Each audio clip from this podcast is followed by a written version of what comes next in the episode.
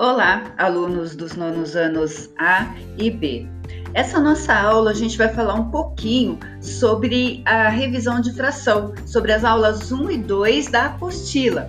A fração, ela representa parte de um todo. É útil para representar quando eu não tenho quantidades inteiras. Por exemplo, se eu tiver apenas a metade de uma maçã, eu posso representar essa quantidade pela fração 1 meio, 1 sobre 2, onde o número 1 representa o numerador da fração, ou seja, o número que está em cima, e o número 2 representa o denominador da fração, ou seja, o número que está embaixo.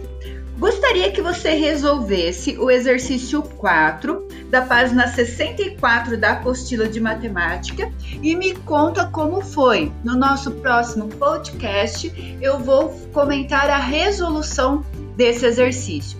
E se você tiver algum exercício que você queira que eu faça um podcast especial para esse exercício, é só me falar, me envia no chat, na mensagem privada, que eu faço para você.